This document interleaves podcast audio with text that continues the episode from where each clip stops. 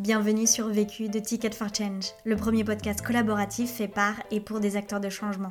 Bonne écoute Je n'ai qu'une question à vous poser. C'est quoi la question? C'est quoi le problème? Vécu À chaque galère, des apprentissages. Vécu, des retours d'expérience pour gagner du temps et de l'énergie. Je suis un humain optimiste, un entrepreneur plutôt positif et euh, je suis euh, un grand fan de nature, de sport. J'habite euh, dans plein d'endroits différents parce que je change d'endroit tous les mois, mais je suis originaire du Jura, un petit village de 200 habitants entre Lyon et Genève et je suis aujourd'hui cofondateur notamment de Time for the Planet. C'est un mouvement citoyen pour déployer 100 innovations majeures et structurantes dans la décarbonation de l'économie. La question. Comment faire pour euh, s'assurer qu'on a un modèle économique viable dès le démarrage de son aventure entrepreneuriale Le vécu. Principalement une boîte que j'avais créée euh, autour d'un produit qui s'appelait WhoosUp, qui était une euh, application qui permettait aux gens de faire des rencontres dans le cadre d'activités de groupe autour de sujets passion. Donc que ce soit faire un yoga dans un parc, que ce soit apprendre à faire des cocktails, on a levé des fonds, voilà, en modèle startup classique. Euh, on a levé 500 000 euros au début, et puis avec ça, on a commencé à créer des équipes, à créer un produit. On a fait beaucoup de test and learn sur le produit. Euh, et ensuite, on s'est posé la question de financer tout ça euh, parce qu'on fonctionnait en modèle levée de fonds. Sauf que c'est vraiment pas du tout une stratégie qui fait sens si tu n'arrives pas à trouver un modèle économique. Et en fait, c'est ce qui s'est passé pour nous. On a testé plein de modèles économiques différents. On était convaincus qu'on en trouverait parce qu'on avait des utilisateurs, parce que ça fonctionnait. Et en fait, non, on répondait à un besoin pour lequel les gens n'étaient pas prêts à payer. C'était un besoin suffisamment fort pour qu'ils utilisent un service, mais pas suffisamment fort pour qu'ils soient prêts à vraiment payer. Et du coup, on s'est retrouvé un peu dans une impasse. Euh, j'étais en train de refaire une levée de fonds d'un peu plus d'un million d'euros. J'étais euh, très bien avancé sur cette levée de fonds, mais euh, je me rappelle m'être réveillé la nuit avec une envie de gerber en me disant non mais attends mec, tu vas pas encore relever de l'argent alors que tu n'as toujours pas de modèle économique. En fait, c'est vraiment pour moi prendre un énorme risque de perdre la passion qui nous anime quand on démarre cette boîte. Time for the Planet, à l'origine, c'est une frustration très forte de notre part de ne pas pouvoir agir assez en tant que citoyen pour le climat. Et pour sortir de cette dissonance, ben, tu essaies de faire des trucs en tant que citoyen. Mais sauf que une fois que tu as acheté une trottinette, euh, que tu fais pipi sous ta douche, si on caricature, en fait, elle est toujours là, la dissonance. Parce que tu vois bien que tu contribues à un monde et à un modèle beaucoup plus large que toi en tant qu'individu. Du coup, on s'est dit, ben, on n'est peut-être pas les seuls en fait. Et à partir du moment où on a commencé à dire, aux gens, bah nous on a créé Time for the Planet pour nous, parce que euh, en tant qu'individu, on voulait absolument trouver un moyen d'élargir notre rayon d'action pour le climat et de sentir qu'on avait un impact sur ce modèle de société qui est finalement le cœur du problème, plutôt que juste sur, euh, on va dire, quelques conséquences, mais jamais les causes. Euh, là, les gens commencent à être à l'écoute parce qu'ils se disent, ben ouais, moi aussi j'ai cette frustration et moi aussi ça m'intéresse de, trouver un moyen de participer à la transformation de quelque chose de beaucoup plus large que moi. Et du coup, en discutant avec les scientifiques, euh, notamment du GIEC, à chaque fois on, a eu les mêmes échos. C'est euh, il faut passer par deux choses. C'est un, la sobriété, deux, l'innovation. En gros, c'est ça la, la réponse au problème. Et donc, à ce moment-là, euh, Time for the Planet a commencé, puisqu'en fait, les scientifiques nous ont toujours dit que toutes les innovations majeures et structurantes pour décarboner l'économie, elles existent déjà. En fait, elles passent pas à l'échelle parce qu'elles sont pas portées par des entrepreneurs, elles sont portées par des scientifiques qui euh, n'ont pas pour mission et volonté de trouver des modèles économiques, justement, euh, de transformer leurs innovations en entreprise, d'embaucher des gens, de manager des gens, de changer d'échelle. Enfin, ça, c'est pas leur taf.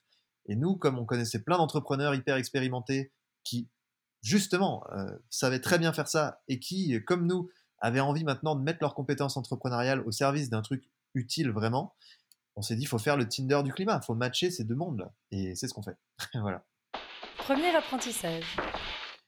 Ce qui est important, c'est de faire simple avec les moyens du bord pour ne pas mettre en danger ses finances. Le vrai sujet, c'est de trouver ce terrain constructible. Et le terrain constructible, ça part aussi du fait qu'il y a un vrai besoin pour lequel les gens sont prêts à payer, ou en tout cas pour lequel il y a un modèle économique certain. Et pour tester ça, en fait, on vit dans une époque où on a plein d'outils. Ça, c'est assez génial. Euh, typiquement, nous, très vite, on s'est rendu compte qu'on pouvait tester les modèles économiques bien en amont euh, de tout ce qu'on a fait euh, avec WhoosUp notamment, juste en faisant ce qu'on appelle un peu du fake it until you make it aujourd'hui. C'est un peu vulgaire parce qu'en vrai, c'est juste tester l'appétence pour un besoin. Et donc, ce qu'on fait très facilement, c'est qu'on fait une landing page, un site internet très rapide d'une page, hein, qui exprime le besoin, qui propose une solution pour répondre à ce besoin, qui peut être totalement théorique. Hein. Enfin, c'est même très souvent le cas, c'est que ça n'existe que dans la tête de la personne qui crée cette page. Mais là, ça permet de l'exprimer, de la faire vivre et que les gens puissent se projeter dans cette expérience, y croire suffisamment pour euh, avoir envie de tester le service ou le produit. Et derrière, tu peux aller jusqu'au moment où tu leur proposes de payer. Après, tu n'es pas obligé de les faire payer pour de vrai. Tu peux le faire hein, si tu veux vraiment pousser le truc et vraiment t'assurer des intentions d'achat réelles, euh, ou alors simplement euh, leur proposer de précommander, enfin voilà, il y a plein de façons de faire. Et derrière, tu peux faire de l'acquisition avec les réseaux sociaux, même chose. Euh, tu fais des publicités qui proposent ton produit ou ton service qui n'existe que sur des visuels en fait. Et donc les gens vont se retrouver sur ta page, ils vont faire l'acte d'achat ou en tout cas démontrer une intention d'achat. Et toi, ça te permet de savoir où est le modèle économique. Est-ce qu'il est là déjà? Est-ce qu'il est viable? Pour Time for the Planet, on a juste co-créé une vision ensemble. Et nous, ce qu'on s'est dit, c'est on va mettre notre vision sur une seule page, un site internet, mais une seule page. On exprime exactement euh, ce qu'on veut faire avec Time for the Planet. C'est complètement un pari, on ne sait pas du tout si ça marchera. Deuxième apprentissage. Un autre truc qui compte vraiment, c'est de rencontrer sa cible pour de vrai, pour convertir.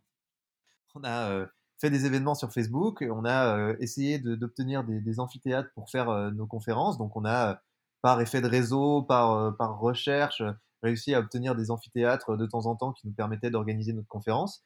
Et on remplissait ça en faisant des centaines d'invitations sur Facebook à, tous nos contacts, aux contacts des contacts, dans des groupes sur ces événements. Et puis on arrivait à remplir des amphis avec 250 personnes. Et du coup, on pitchait Time for the Planet, qui n'existait pas en fait. Et on disait, voilà, euh, si vous voulez que ça existe, euh, bon pour le coup c'est un peu différent parce qu'on n'était pas vraiment dans le hard fake it, dans le sens où euh, on est quand même très transparent depuis le début avec Time. On disait, voilà, aujourd'hui on en est au point zéro, mais voilà la vision, voilà la croyance à laquelle on vous propose ben, d'appartenir avec nous pour essayer de faire émerger ce projet et pour lui donner un sens. Et pour ça, ben, on a besoin de, de voir qu'il y a des gens qui sont prêts à y aller parce qu'on ne se mettra pas en bringue pour faire tout ce qu'il y a à faire. Il y a vraiment énormément de trucs à faire dans Time. Si on n'a pas la garantie à minima euh, que, euh, que les gens sont prêts à y aller en fait. Et donc le fait que les gens euh, fassent des promesses par centaines au début, ça nous a convaincu que oui, les gens sont prêts à y aller et que oui, les gens sont prêts à entendre le fait d'être actionnaire pour la planète. Donc on peut mettre en place tout le reste et, ça nous a demandé beaucoup de travail, mais on, on savait qu'on le faisait pas pour rien. À la grosse différence de Who's Up où à la fin tu te dis putain, on a réussi un super truc, on a créé des relations, des amitiés, un produit qui marche, mais on peut pas le tenir. C'est horrible. Vraiment, Time for the Planet, souvent les gens nous disent oui, mais vous aviez déjà monté des boîtes, vous aviez du réseau, machin. Non, c'est pas vrai. Dans ce monde-là, on n'avait aucun réseau, on connaissait rien. Notre réseau, il était lyonnais, on n'avait pas, enfin, n'était pas très connu en tant qu'entrepreneur. On avait des marques connues pour certains, mais c'est tout. Mais clairement, enfin, ça a été euh, avec le couteau entre les dents euh, et, on y va quoi. Et on s'est tous défoncés, on est six quand même, euh, pour essayer de trouver ben, ces lieux typiquement. Et donc là, ben, on appelait des potes, on appelait des entrepreneurs, on appelait des gens. je me rappelle que le tout premier amphi, c'est celui du groupe AMA, donc la banque justement. ils ont un amphi à Vèze, à Lyon, dans leur siège, je crois que c'est leur siège. Et en fait, cet amphi, il sert, je sais pas, trois jours par an. Et donc, du coup, on a réussi à avoir, parce qu'on avait aussi un projet pour la planète qui leur parlait, euh, l'amphithéâtre. Donc du coup, on a, organisé euh, notre première conférence là-bas et euh, je me rappelle, c'était les grèves, c'était les fêtes de la lumière. Tu peux pas plus des blaireaux, c'est pas possible quoi. Mais pourtant, on s'est dit, allez, si on arrive à le remplir ce jour-là, on les remplira tous les jours quoi. Et du coup, ben, clairement, derrière, on envoyait plein de messages sur Facebook, on mobilisait nos amis et on leur disait de mobiliser leurs amis à eux. je me rappelle qu'on allait dans les groupes, tu vois, les groupes de Lyon on écrivait aux gens un peu influents qu'on connaissait pour leur demander de nous aider. Enfin, vraiment, c'est du bourrinage, quoi. Enfin voilà, faut, faut pas imaginer qu'on commence tout de suite avec un truc de dingue où tout est bien ficelé et tout fonctionne parce que c'est jamais le cas en fait. Et donc là, pour convertir les promesses, bah, d'abord on a fait des mails, euh, mais il en restait une grande partie qui n'avait pas converti. Et ensuite, on a tous pris nos téléphones et on a appelé un par un les mecs. Je me rappelle avoir passé beaucoup de temps à faire ça. On a tous fait. Et un par un, on est allé transformer les promesses en euh, réels investissements. Alors il restait toujours un petit delta je sais plus, peut-être 5% qui l'ont pas, pas converti. Mais voilà, ça donne une idée du fait que le truc commençait à être euh, concret. Et dès le moment où on était prêt euh, à, recevoir des vrais associés, je me rappelle, j'ai fait une vidéo Facebook qui avait bien pris, qui avait fait 400 000 vues. Enfin, on y allait comme des bourrins. Quoi. À ce moment-là, on y allait comme des bourrins. On, on a parlé partout de Time for the Planet. On a commencé à rendre le site beaucoup plus dense, beaucoup plus clair, euh, à faire des dossiers pour que les gens comprennent tout ce qu'on avait mis dans nos conférences et qu'ils puissent vraiment prendre le temps de lire. Et donc là, euh, au bout de six mois, on avait 1000 associés. Au bout d'un an, on avait euh, 5000 associés. Et là, au bout de deux ans, on a 52 000 associés. Troisième apprentissage. Je pense qu'il faut vraiment oublier la banque et les investisseurs au démarrage. Il faut seulement penser à ses clients. Tu sais que ça fonctionne quand tu vois des vraies intentions d'achat réel, donc des gens qui ont vraiment envie d'acheter ton produit et qui font une démarche pour le faire. Que ce soit en rentrant leurs coordonnées bancaires. Bon, ça c'est un peu border selon les types de produits, mais ça fonctionne pour d'autres. Tu vois, nous on l'a, eu fait euh, en disant euh, ah désolé rupture de stock, tu vois. Mais en fait le gars il avait cliqué sur payer avec ma CB, on lui faisait pas rentrer ses coordonnées parce que sinon c'est un peu chaud. Mais euh, on mettait désolé rupture de stock. Mais en fait le gars avait cliqué sur payer et je peux te dire que quand il le fait derrière il paye. Et donc vraiment le but c'est d'avoir mis en place un call to action qui vous permet vous de votre côté de considérer que oui euh, il y a une vraie intention d'achat. Bah, nous, l'indicateur, c'est est-ce que les citoyens sont prêts à devenir actionnaires pour la planète en mettant de l'argent pour ça? Euh, C'est pas un don, c'est différent. Donc nous, c'était combien de promesses euh, d'investissement on est capable d'avoir sur juste le discours Time for the Planet? Nous, dans notre cas, pour changer d'échelle, en fait, on, réfléchit toujours à quel type d'acteur pourrait euh, venir faire accélérer notre modèle actuel, l'embellir, le rendre plus efficace. Et du coup, on, on ne raisonne que comme ça, en logique d'expansion. Je pense que ce qui est hyper important pour une boîte, c'est quand même d'être capable de s'autofinancer. C'est le truc de base. Si vous avez un modèle économique qui vous permet de vous autofinancer, vous êtes le roi du monde. L'autre question On avait créé une petite SAS au début, justement. On a rentré 150 actionnaires dedans, le maximum, vrais actionnaires, et notamment un actionnaire qui avait euh, vraiment euh, choisi des Time et qui, voulait euh, nous accompagner, qui avait mis euh, 50 000 euros, et qui est vraiment décisif hein, dans le lancement de Time. Et ça a permis de financer justement le, la création de la première boîte, de la première structure, des avocats. Après, honnêtement, on dépensait très peu, à part le juridique, enfin même rien. Parce qu'en fait, tout a été fait pour gratos. Enfin, tous les contenus, je les faisais ou on les faisait à la mano. On a tous été bénévoles donc euh, pendant deux ans. Donc en gros, il n'y avait pas de salaire, il y avait euh, juste avec euh, notre bonne volonté. Donc on avait très peu de dépenses d'argent finalement. Conseil. Pour gagner du temps. Il n'y a pas besoin d'humain beaucoup en fait pour euh, le démarrage. Enfin, souvent on dit oui, mais il me faudra tel mec, telle compétence, telle compétence et ça ira mieux. En réalité, non, on a tellement d'outils euh, qu'un mec tout seul qui utilise les outils qui sont dispo aujourd'hui, euh, il peut déjà aller très loin. Et je pense que c'est important de, de rester dans cette logique d'être un peu en squad au début, parce que derrière, ben, plus il y a de monde, plus tu dilues euh, cette valeur, évidemment, mais plus tu dilues aussi la capacité à avoir un modèle qui est efficace. Conseil. Pour gagner de l'énergie. Ah ben, Typeform, qui est vraiment monstrueux, qui permet de, de faire des petits formulaires en deux secondes euh, pour n'importe quoi et qui sont pluggables partout. C'est vraiment hyper utile.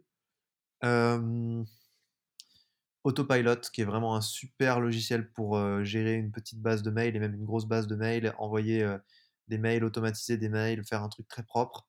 Et le, donc Airtable, c'est un peu une espèce de CRM, mais euh, beaucoup plus plug and play, beaucoup plus simple. Ça permet de gérer justement vos bases de données proprement, de les organiser, que ce soit pas galère et que, pareil que vous puissiez plugger ça à n'importe quoi. Ce podcast a été réalisé par Charlène Amo. Sophrologue et communicante de formation, c'est aujourd'hui dans l'accompagnement de la santé mentale qu'elle se lance avec un projet de plateforme nommé 17h le dimanche, qui permet à tous et à toutes d'être orientés vers la bonne pratique et le bon spécialiste pour que cela devienne aussi simple que de choisir son dentiste. Si tu es arrivé jusqu'ici, c'est qu'a priori tu as aimé ce que tu as écouté. Alors n'hésite pas à t'abonner, à nous laisser un commentaire et une pluie d'étoiles sur Apple Podcast.